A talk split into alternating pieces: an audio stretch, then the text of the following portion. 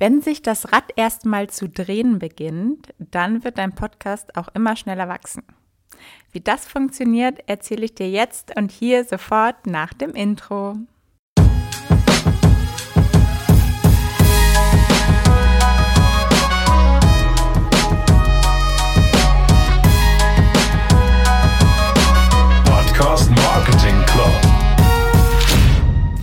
Ich bin aktuell auf einer Workation in Brandenburg und wer hier vielleicht schon ein bisschen länger bei mir zuhört, weiß auch, dass ich jedes Jahr hier bin, beziehungsweise jetzt das dritte Jahr in Folge, mit 30 anderen Unternehmern und Unternehmerinnen, sitzen wir hier einfach mal eine gute Woche rum.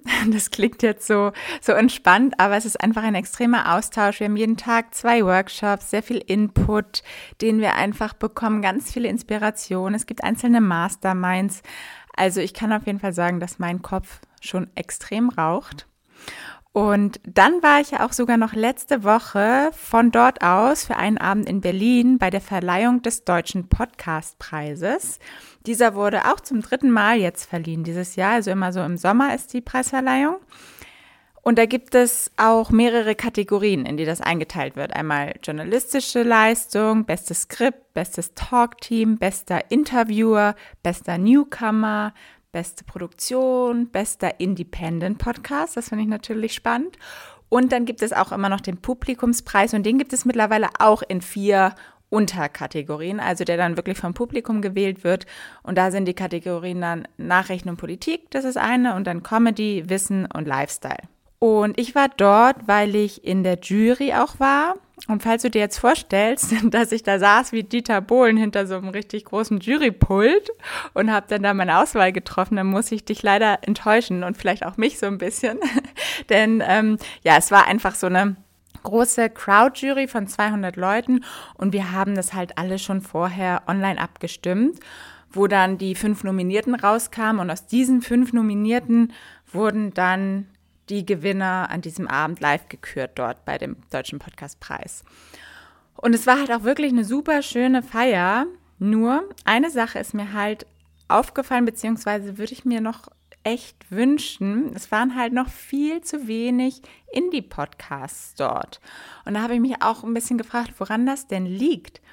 Und ich glaube einfach, dass noch ganz viele gar nicht mitbekommen haben, dass es den Deutschen Podcastpreis gibt und dass sich da jeder, der einen Podcast hat, einfach bewerben kann. Und da gibt es halt immer eine Bewerbungsphase im Frühjahr, wo man den einreichen kann und dann werden da erstmal alle mit aufgenommen. Und aus diesem Podcast wählt dann die Jury. Und da ist mir das ja auch schon aufgefallen, als ich ähm, da die ganzen Podcasts mir angehört habe und geschaut habe, habe ich auch gesehen, dass da noch gar nicht so viele dabei waren von Indie-Podcasts. Da waren wir jetzt auch schon über 1000 Podcasts, die sich dort beworben haben. Aber ich würde sagen, da geht auf jeden Fall noch mehr. Und deshalb werde ich auch nächstes Jahr definitiv so richtig auf allen meinen Kanälen trommeln und euch nochmal alle daran erinnern, dass ihr euch dann zur richtigen Zeit dort auch bewerben könnt, wenn ihr, wenn ihr Lust habt. Und ja, vielleicht unterstützt ihr mich dann da ja auch, das einfach noch mal ein bisschen zu spreaden. So, das wollte ich auf jeden Fall noch mal ganz kurz loswerden und dann entlasse ich euch jetzt auch ins Podcast Growth Flywheel. Viel Spaß dabei. Wenn wir jetzt mal davon ausgehen, dass ähm, ich jetzt äh, ein Unternehmen bin, äh, eine Brand oder eben einfach ein Marketeer und ich habe jetzt ähm, meinen ersten Podcast gestartet und für mich quasi so einen Themenschwerpunkt gefunden was würdest du sagen, wie kann ich jetzt meinen Podcast am besten vermarkten? Mm, vermarkten in dem Sinne dann von mehr Reichweite gewinnen, ihn größer machen und genau. Also es sind natürlich die klassischen Wege, die man nutzen kann von Online-Marketing, aber um da einfach erstmal so ein ja, eigentlich so ein Gerüst drüber zu legen, arbeite ich immer ganz gerne mit dem Podcast Flywheel, was ich irgendwann mal so ein bisschen ja, kreiert habe quasi mit den vier Bs. Also das besteht dann aus Bewusstmachen, begeistern, binden und bewegen. Und es ist eben gerade so ein Kreis, ein Flywheel halt und kein Funnel, nicht dieser klassische Marketing-Funnel, weil es einfach anfängt, wenn das erstmal ins Rollen kommt, sich wirklich zu drehen und es dann immer mehr Hörer werden. Und ich kann ja mal zu jedem B quasi so ein kleines Beispiel geben, was da gut funktioniert. Also bewusst machen ist ja eigentlich logisch. Es geht erstmal darum, überhaupt die Leute auf deinen Podcast zu bringen, denen überhaupt erstmal zu sagen, dass es den gibt. Und Am Anfang hilft natürlich auch wirklich Werbung und vielleicht auch ein bisschen Paid und da Geld auszugeben für. Und da funktioniert es einfach immer noch am besten, Podcasts in Podcasts zu bewerben.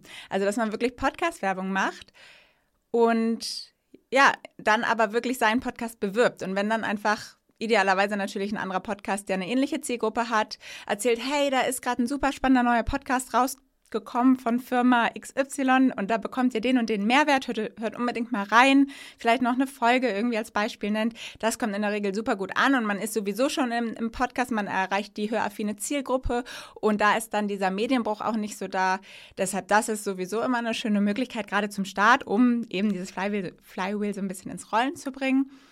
Und das andere wichtige Thema ist vor allem auch Podcast SEO, was auch immer wichtiger wird, denn jeder Podcast-Player ist ja am Ende irgendwie auch eine Suchmaschine, wie so ein Google, natürlich noch nicht ganz so komplex, aber immer mehr, weil einfach diese Landschaft von Podcasts auch immer größer wird, wird, wird werden auch einfach nur Keywords gesucht. Ne? Wenn man jetzt sagt, hey, ich möchte mich gern zu dem und dem Thema informieren oder weiterbilden, gibt es dazu nicht auch einen Podcast.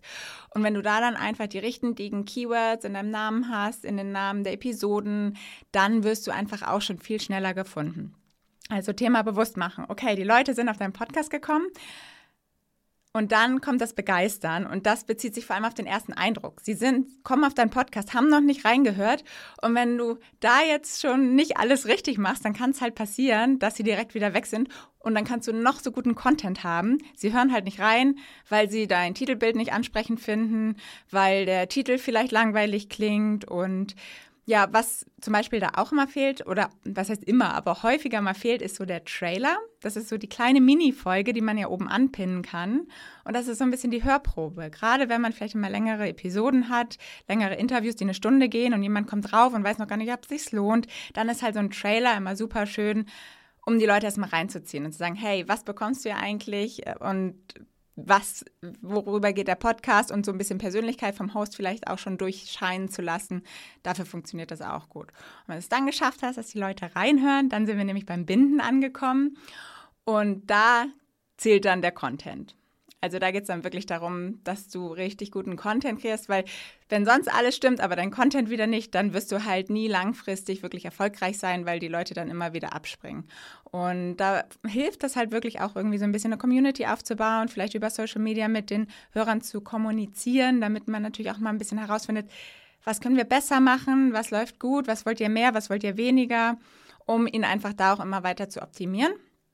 Und dann kommen wir zum letzten Punkt, nämlich zu dem Bewegen, weil wenn dann die Community reinhört, sie liebt den Podcast, das sind super Fans, aber oft denken sie nicht von selber daran, auch diesen Podcast zu teilen. Und da muss man sie einfach mal dran erinnern, mit einem ganz netten Call to Action am Anfang oder am Ende einer Episode, dass man sagt, hey, würde mich voll freuen, vielleicht kennst du jemanden, dem wird die Folge weiterhelfen und teilt es doch mal. Oder vielleicht auch kombinieren mit einem Gewinnspiel, dass man so einen kleinen Anreiz hat und sagt, hey, wenn du es bei Social Media postest, dann gibt es vielleicht noch irgendwie eine, einen kleinen Goodie dazu oder so.